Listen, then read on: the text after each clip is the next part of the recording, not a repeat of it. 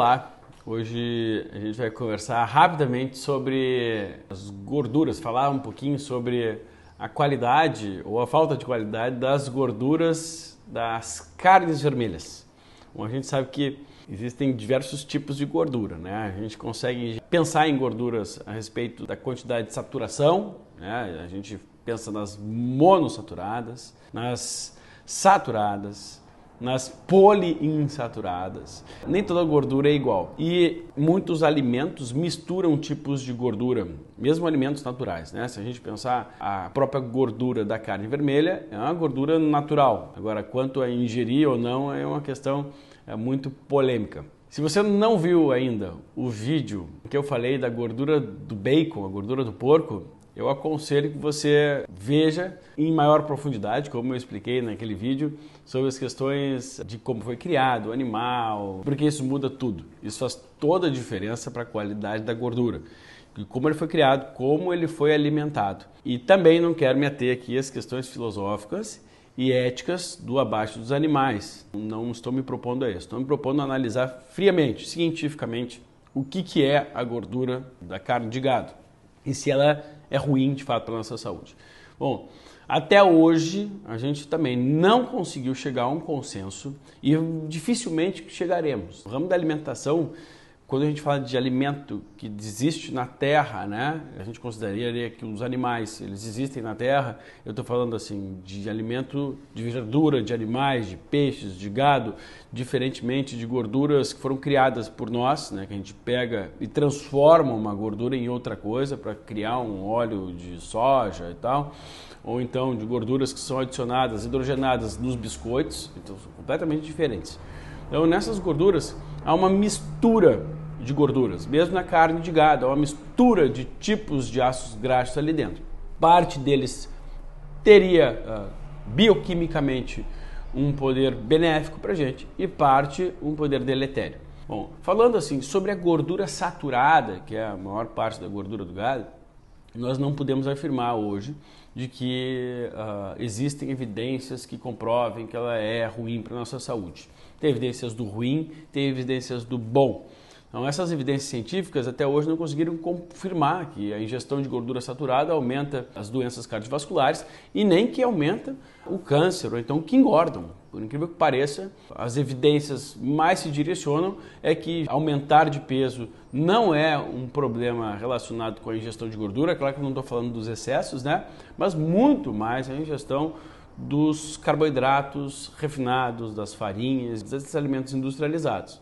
Uma gordura do gado. Uh, se for criado livre, né, nas condições naturais e biológicas do animal, teria a parte boa, a parte ruim. Inclusive, existem suplementos de gorduras que prometem emagrecer nos Estados Unidos, chama CLA, no Brasil não pode ser comercializado, não sei porquê.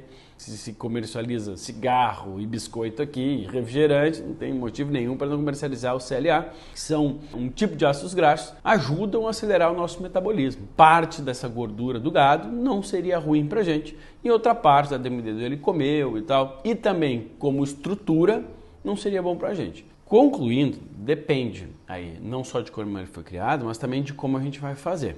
O que a gente uh, não aconselha é que essa carne de gado que tem gordura, mesmo na parte que a gente não enxerga, né, e que tem a parte proteica, a gente não queime, né? No momento que esquenta demais ou que a brasa bate demais e que fica com aquelas casquinha do queimado, aquilo ali pode trazer consequências ruins e são uh, mensuráveis e as evidências são plenas de que aquilo ali não é bom para a gente, não é bom para a nossa saúde.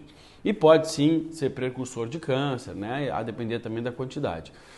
Então, se for fazer a carne que não toste demais, que essa gordura não seja queimada demais e você tenha um certo cuidado na quantidade dessas gorduras, porque de qualquer forma, independente de evidências ou não, é uma quantidade energética grande, principalmente para a maioria de nós brasileiros e vocês portugueses que acompanham também, que não tem o hábito de se exercitar bastante como deveríamos.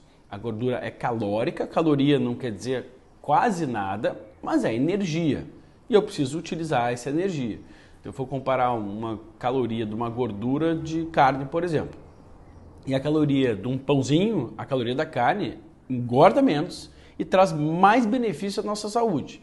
Então esses conceitos estão muito invertidos na nossa sociedade. Considerar um pãozinho saudável, considerar uma gordura ruim. Né? Não posso falar que nenhum é perfeito, agora não tem nem comparação se a gente falar sobre a gordura da carne, uh, o que, que ela pode nos trazer de benefício em comparação ao pão, que todo mundo come todos os dias de manhã. E eu não recomendo, assim como eu não vou recomendar a todo mundo comer gordura de carne todo dia de manhã. Então depende de como ele é criado, depende de como a gente faz. Em excesso é ruim, considero que para comer na eventualidade ok. Existem algumas dietas, né, como o estilo de dieta paleolítica, tal, que libera um pouco mais, mas acredito que ela não compreende mais profundamente nas mudanças de como esses animais estão sendo criados. E aí, quem que tem acesso ao gado verde, né, aquela que é criado livremente, tal, comendo pasto, é, são poucas as pessoas. Vamos considerar que a comida que a gente tem hoje, tenha cuidado com os excessos, eu tenho cuidado no preparo e eu não considero um alimento saudável para ficar uh, ingerindo diariamente, enfim, mas que também trazendo os conceitos dos pães tal, as coisas se tornam bem controversas, né? Liberado, ok, mas não para todos os dias, não para rotina, para eventualidade e tenham sempre o cuidado de como uh, vocês vão uh, preparar esse alimento. Espero que vocês tenham entendido o espírito da coisa e façam um bom uso dessas informações.